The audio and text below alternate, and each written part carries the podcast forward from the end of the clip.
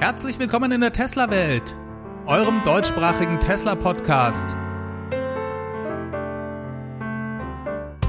Hier die Themen: Megapack erweitertes Supercharger-Netzwerk, Premium-Konnektivität im Abo und viele neue Details zum Cybertruck.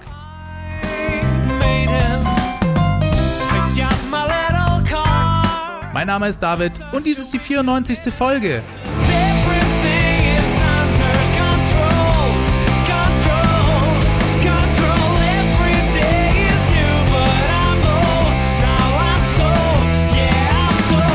Hallo und herzlich willkommen zurück zu einer neuen Ausgabe der Tesla Welt.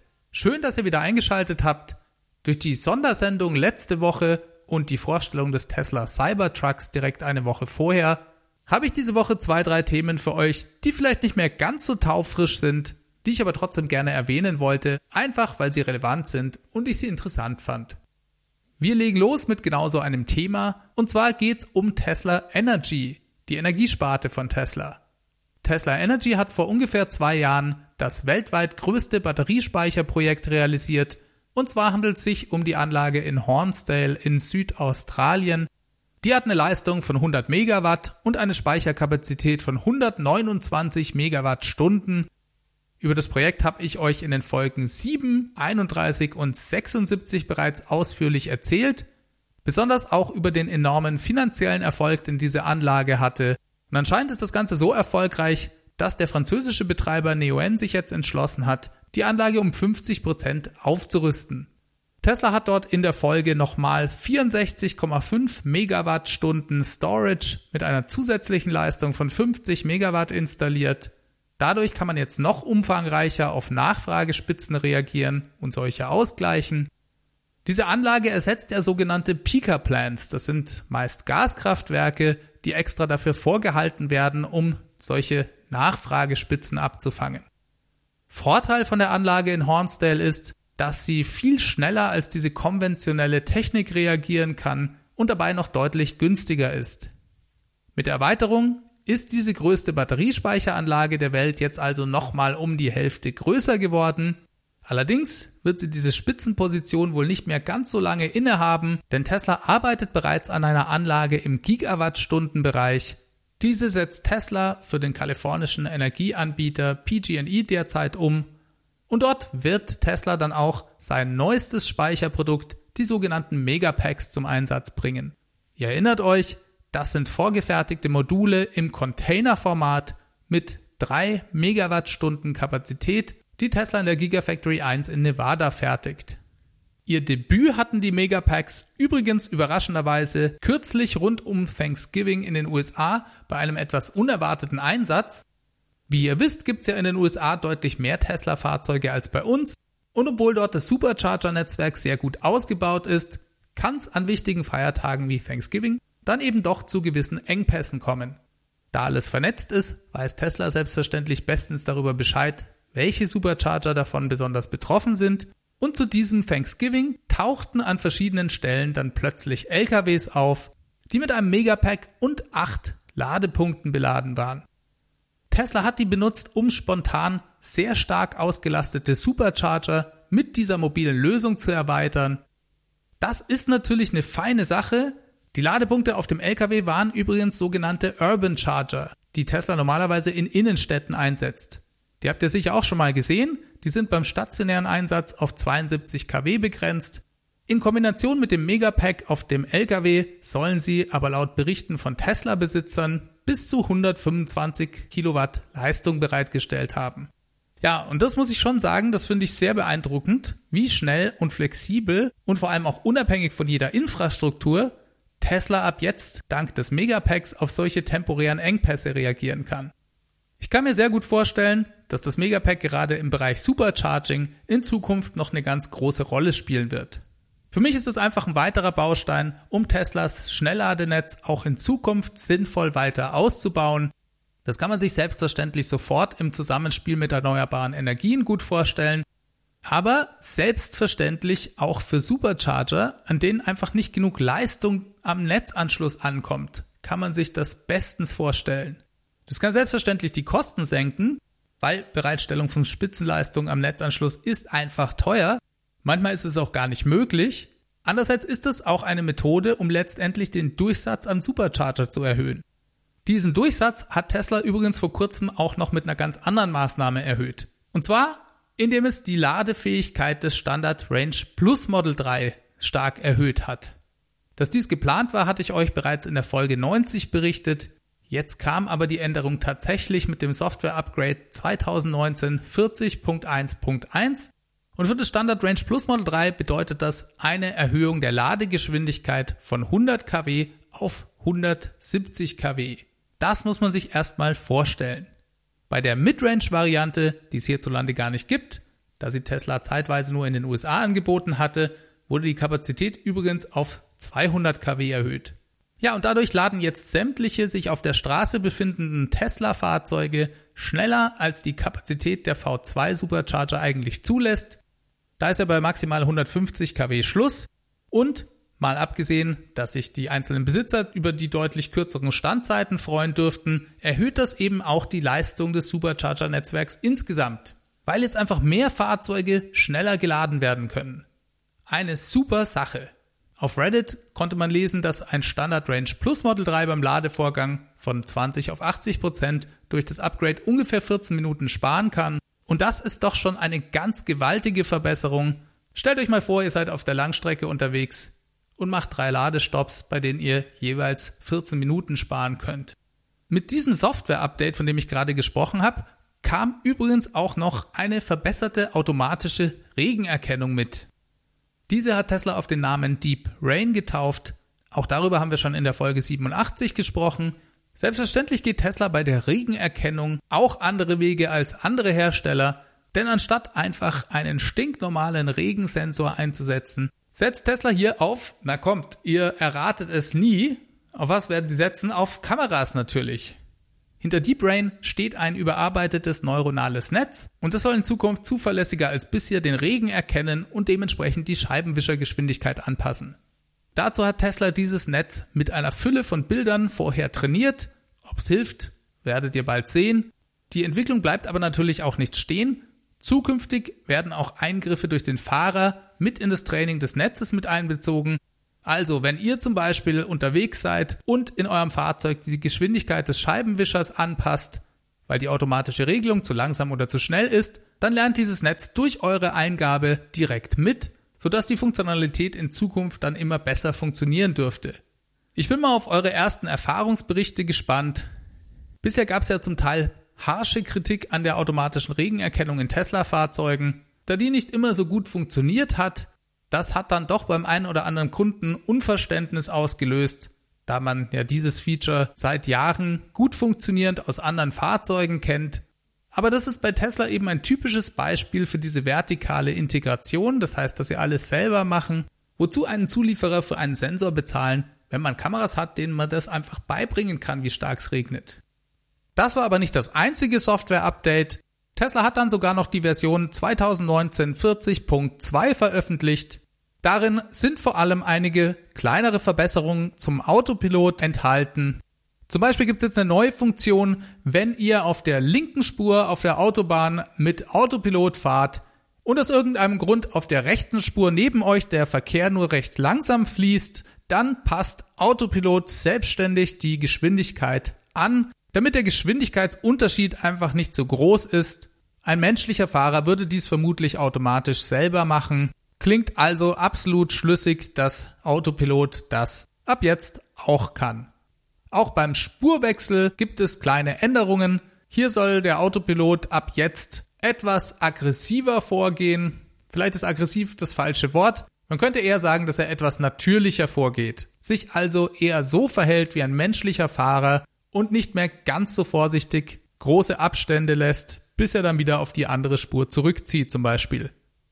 Und dann gibt's noch einen kleinen Hinweis auf das vielleicht baldige Erscheinen der sogenannten Feature Complete Version, die Elon ja ursprünglich bis Ende des Jahres, zumindest im Early Access Programm versprochen hatte. Und zwar erkennt Autopilot jetzt manchmal, und da steht auch wirklich manchmal drin, Stoppschilder und kann unter Umständen den Fahrer warnen. Das Fahrzeug wird aber nicht deswegen anhalten. Man muss also selber jederzeit darauf reagieren können. Aber das ist ja beim Autopilot sowieso der Fall, dass man als Fahrer immer die Verantwortung über das Fahrzeug behält. Neben Software-Updates gab es diese Woche aber auch noch ein erwähnenswertes Hardware-Update. Und zwar betrifft es die Vordersitze im Model S und Model X. Wie ihr euch vielleicht erinnert, designt Tesla seine Sitze ja komplett selbst. Über die Jahre hat sich da auch sehr viel getan, besonders wenn man die heutigen Sitze mit der allerersten Sitzgeneration aus dem Jahr 2012 vergleicht, ist das ein Unterschied wie Tag und Nacht. Inzwischen gelten die Sitze in den Premium-Fahrzeugen von Tesla aber eigentlich als sehr komfortabel und qualitativ hochwertig. Tesla hört aber eben nie auf, an Verbesserungen zu arbeiten. Daher gibt's nun mal wieder eine neue Version. Die schaut im Prinzip fast genauso aus wie die Vorgängerversion, allerdings sind die Sitze etwas schlanker geworden. Das sorgt für mehr Fußraum auf dem Rücksitz bei hoffentlich gleichem Sitzkomfort auf den Vordersitzen. Wobei, ehrlich gesagt, mache ich mir dabei Tesla nicht so viel Gedanken. Ich denke, das bekommen die hin, dass die Sitze auch weiterhin komfortabel sind. Und auch wenn das nur eine minimale Verbesserung von wenigen Zentimetern ist, so kann es doch für großgewachsene Personen vielleicht schon einen gewaltigen Unterschied machen. Ich finde, das ist mal wieder eine von den Änderungen, die mehr oder weniger sang- und klanglos in die Fahrzeugproduktion mit einfließen. Aber das trägt eben dazu bei, dass die Fahrzeuge über die Zeit immer besser werden. Bei Model X ist das Ganze schon vor ungefähr einem Monat passiert. Jetzt kamen die neuen Sitze eben auch noch ins Model S. Wie gesagt, keine große Änderung, aber ich fand es trotzdem erwähnenswert. Kommen wir noch zu einer anderen Geschichte, die auch für viel Medienecho vor allem in Deutschland gesorgt hat. Hans-Jörg von Gemmingen hat mit seinem Model S P85 die eine Million Kilometer Marke überschritten. Herr von Gemmingen hat das Model S 2014 gebraucht mit 30.000 Kilometern auf der Uhr gekauft. Das Fahrzeug ist aber eigentlich Baujahr 2013 und seitdem ist er damit in ganz Europa unterwegs gewesen. Sein Fahrzeug ist eins der relativ frühen Modelle, bei denen waren ja gerade die Motoren noch nicht immer ganz zuverlässig. Bei seinem Fahrzeug handelt es sich übrigens um die hinterradgetriebene Version des Model S. Insgesamt bekam er vier neue Motoren, wobei diese Wechsel vor allem am Anfang stattfanden. Den aktuellen Motor fährt er schon seit 680.000 Kilometern. Das sicherlich auch ein Indiz dafür, dass Tesla die anfänglichen Probleme der ersten Jahre gut in den Griff bekommen hat. Nach 290.000 Kilometern wurde dann das erste Battery Pack ausgetauscht, und zwar gegen ein gebrauchtes.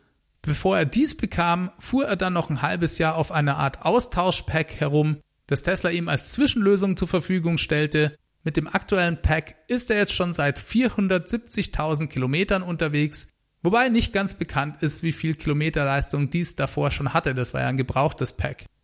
470.000 Kilometer finde ich eine ziemlich beeindruckende Zahl und das entspricht auch eigentlich so ziemlich der Lebensdauer, die Elon schon öfters kommuniziert hat. Der sagt ja immer zwischen 300 und 500.000 Meilen.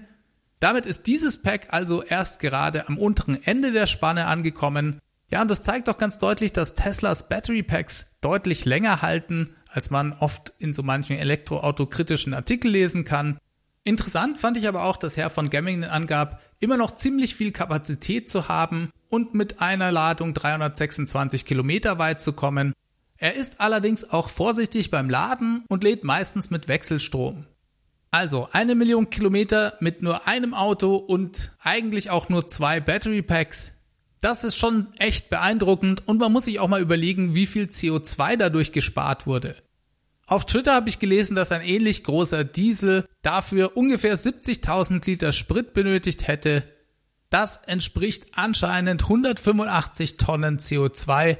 Ich habe es nicht nachgerechnet, aber es ist auf jeden Fall nur ein Bruchteil von dem, was ein Verbrenner verbraucht hätte. Und zusätzlich kommen dann noch die gesparten Kosten. Die Total Cost of Ownership dürften für Herrn Gemmingen ziemlich niedrig gewesen sein. Er will das Fahrzeug auch noch weiter fahren und unbedingt die eine Million Meilen, vielleicht sogar die zwei Millionen Kilometer Marke brechen. Ich wünsche ihm weiterhin auf jeden Fall gute Fahrt. Ja, und dann steht Tesla wohl kurz davor, Kunden datenintensive Dienste in Rechnung zu stellen. Dazu müssen wir mal den Blick in die Vergangenheit richten und uns ein bisschen zurückerinnern, wie es früher einmal war. Denn machen wir uns nichts vor, wir sind eigentlich alle zusammen durch die vollständige Konnektivität der Tesla-Fahrzeuge ein bisschen verwöhnt. Aber als das Model S 2012 rauskam, Da war es alles andere als Standard, eine Breitband-Internetverbindung im Auto zu haben, mit der man kostenfrei beliebig Musik über Mobilfunk streamen konnte. Das war damals bahnbrechend. Eine echte Revolution. Keiner hatte das und keiner konnte das. Die Datenvolumina bei Mobilfunkverträgen waren damals lächerlich klein und unglaublich teuer und eigentlich sind sie es auch heute noch. Das waren ja noch UMTS-Zeiten. Wir haben uns nur einfach zu sehr an diese Internetverbindung bei Tesla im Auto gewöhnt. Dass Datenverkehr, also Traffic, nicht umsonst sein kann, dürfte wohl eigentlich auch jedem klar sein. Und das Besondere ist wohl eher, dass Tesla so lange dafür keine Gebühren verlangt hat. Dass dies eines Tages kommen würde, war abzusehen und wurde von Tesla auch kommuniziert. Denn bereits 2014 gab Tesla öffentlich bekannt, dass die Internetverbindung in den Fahrzeugen lediglich für vier Jahre inklusive sei. Viel mehr sagten sie damals eigentlich nicht. Die Deadline verstrich dann auch und erst vor ungefähr einem Jahr führte Tesla zwei Datenpakete ein. Dies betraf alle Fahrzeuge, die nach dem 1. Juli 2018 verkauft wurden.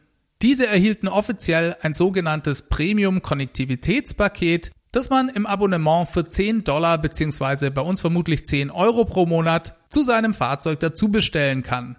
Dass dies bisher noch nicht zum Tragen kam, liegt daran, dass Tesla damals bei Neukauf eines Fahrzeugs dieses Paket für ein Jahr kostenfrei mit dazu gab. Auch hier ist diese Jahresfrist verstrichen, ohne dass irgendwas passierte, aber jetzt gingen wohl erste E-Mails an Model 3 Besitzer raus, in denen die Abrechnung der Premium-Konnektivität in Aussicht gestellt wird. Das funktioniert nicht automatisch. Jeder Besitzer kann sich das überlegen und frei entscheiden, ob er das möchte. Tesla bietet jedem Besitzer auch nochmal eine kostenfreie Testperiode von 30 Tagen an. Danach wird dieser Service jedoch kostenpflichtig.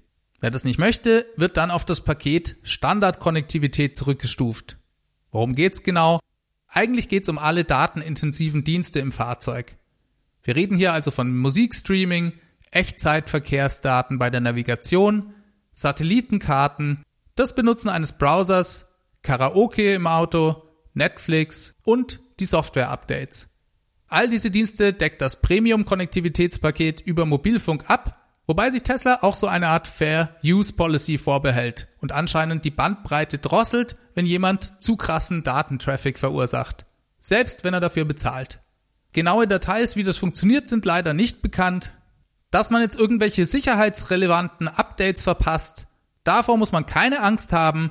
Wer nur das kostenlose Standardkonnektivitätspaket hat, erhält wichtige Systemupdates weiterhin über die Mobilfunkverbindung, aber eben nicht alle. Übrigens kann man bis auf die Echtzeitverkehrsdaten bei der Navigation und die Satellitenkarten alle anderen Dienste mit einer WLAN-Verbindung weiter benutzen. Das finde ich eigentlich ziemlich fair, man muss sich mal die schiere Masse an Daten vor Augen führen, die Tesla für jedes Fahrzeug überträgt. Und ehrlich gesagt finde ich 10 Dollar im Monat für eine Flatrate trotz der Fair Use Policy mehr als fair. Vor allem, wenn ich mir mal so meinen derzeitigen Mobilfunkvertrag anschaue. Da wird einfach klar, dass Tesla nicht versucht, mit diesen Datendiensten Geld zu verdienen, sondern ich denke, es geht hier eher um Schadensbegrenzung und darum, zumindest einen Teil der Kosten abdecken zu können. Klar nervt's immer, wenn Dinge teurer werden, aber in diesem Fall finde ich das sehr moderat und da geht das für mich auch in Ordnung. Kommen wir mal zu Elons Lieblingsprojekt, dem Tesla Cybertruck. Rund drei Wochen ist her, dass Tesla den Cybertruck vorgestellt hat und ich denke, man kann feststellen, dass sich seitdem die Wogen in keinster Weise geglättet haben. Das Fahrzeug polarisiert nach wie vor, aber sehr viele Tesla-Fans haben sich in der Zwischenzeit auch an den Cybertruck gewöhnt und sich mit ihm angefreundet. Nachdem sich der erste Schock gelegt hat, realisiert man, was für einen Coup Tesla mit diesem Fahrzeug gelandet hat. Über 250.000 Stück wurden vorbestellt. Interessant finde ich auch, dass Tesla damit weltweit für so viel Aufsehen gesorgt hat, dass sogar andere Unternehmen darauf reagieren. Selbst Firmen wie Lego haben darauf in ihrer Kommunikation reagiert. Das habt ihr vielleicht gesehen. Lego hat eine, wie ich finde, sehr lustige Parodie auf die Einfachheit des Cybertruck-Designs auf Social-Media-Kanälen gepostet welches einen Cybertruck darstellt, der nur aus einem einzigen Legostein besteht. Mir geht es gar nicht darum, ob euch oder mir dieses Foto gefällt. Interessant finde ich aber, dass eine Firma wie Lego auf die Vorstellung eines Pickup-Trucks reagiert. Und es gibt noch zig weitere solcher Beispiele. Ich glaube, man kann also sagen, Tesla hat auf jeden Fall mit der Vorstellung dieses neuen Fahrzeugs den Nerv der Zeit getroffen. Und ich glaube, das war eine Wette, von der konnte im Vorfeld eigentlich niemand wissen, wie sie ausgeht. Tesla ist hier volles Risiko gegangen und das scheint sich auf jeden Fall ausgezahlt zu haben. Ich weiß ja nicht genau, wie es bei euch inzwischen ausschaut. Ich fand das Teil ja direkt von Beginn an ziemlich geil. Was ist also in den fast drei Wochen seit der Vorstellung alles passiert? Es gab mehrere Sichtungen des Cybertrucks in der Öffentlichkeit. Unter anderem wurde Elon höchstpersönlich damit vor einem Restaurant in LA gesichtet. Ich glaube, das gab es auch noch nie, dass er da selber mit einem Prototypen unterwegs ist. Dieses Fahrzeug scheint ihm also echt angetan zu haben. Spannender ist jedoch, dass Tesla die geplanten Auslieferungszeiten für den Cybertruck bereits wieder komplett umgestellt hat. Ursprünglich sollte ja die teuerste Version später als die anderen, Ende 2022, auf den Markt kommen. Die beiden günstigeren Versionen waren für Ende 2021 geplant. Das hat Tesla jetzt umgestellt. Die günstigste Variante mit nur einem Motor auf der Hinterachse wurde auf Ende 2022 verschoben. Dafür wurde die teuerste Variante auf Ende 2021 vorgezogen.